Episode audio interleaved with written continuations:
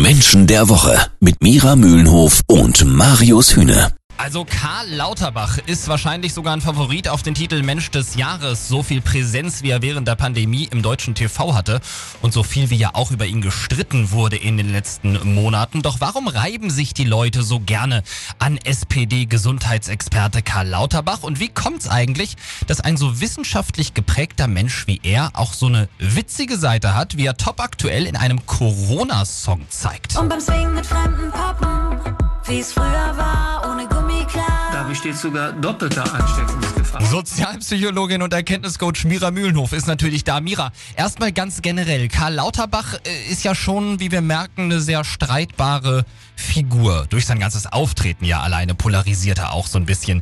Ist ihm das eigentlich bewusst? Das glaube ich nicht, weil er hält sich ja für völlig normal, wie wir uns übrigens alle für völlig normal halten. Ne? Also ich hoffe, du machst das auch, also ich tue es auch, ich halte mich auch für völlig normal und so tut das äh, Herr Lauterbach auch.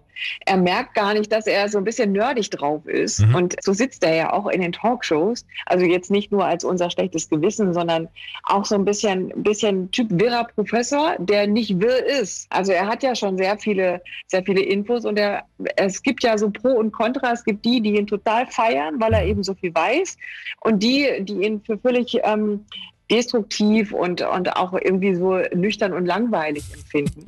Ähm, aber spannend ist er alle Male. Wenn überhaupt, dann, ähm, dann hat er vielleicht manchmal so das Gefühl, ich habe vielleicht ein bisschen mehr im Kopf als andere. Ja, es soll auch gar nicht heute jetzt bei Menschen der Woche hier um die ganze Corona-Diskussion der letzten Monate gehen, sondern vor allem um die Frage, wie kommt es, dass so ein wissenschaftlich geprägter Mensch wie Karl Lauterbach plötzlich eine witzige Seite entdeckt? Die Antwort gibt's gleich. Menschen der Woche. Karl Lauterbach ist plötzlich Rockstar. Alle freuen sich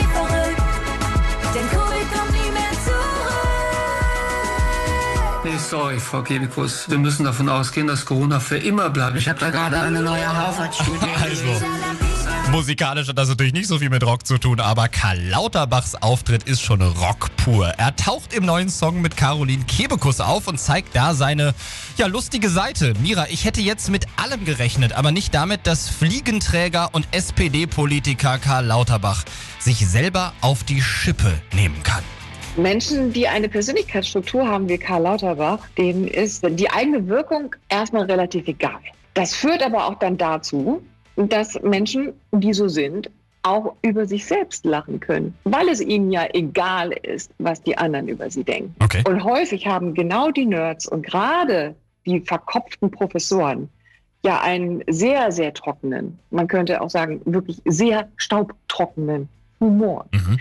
Und ähm, es gibt viele Menschen, bei denen der nicht so offensichtlich auftritt, sondern der muss halt schon ein bisschen rausgekitzelt werden. Das sind jetzt nicht Menschen, die mit dem Humor hausieren gehen. Sie sind ja auch keine Entertainer. Man sagt ja übrigens auch Angela Merkel einen sehr trockenen Humor nach. Aber man kriegt das nicht so auf den ersten Blick mit. Und so ist es bei Karl Lauterbach auch. Der zeigt diese Seite nicht nach außen, weil er ja einen Job zu machen hat.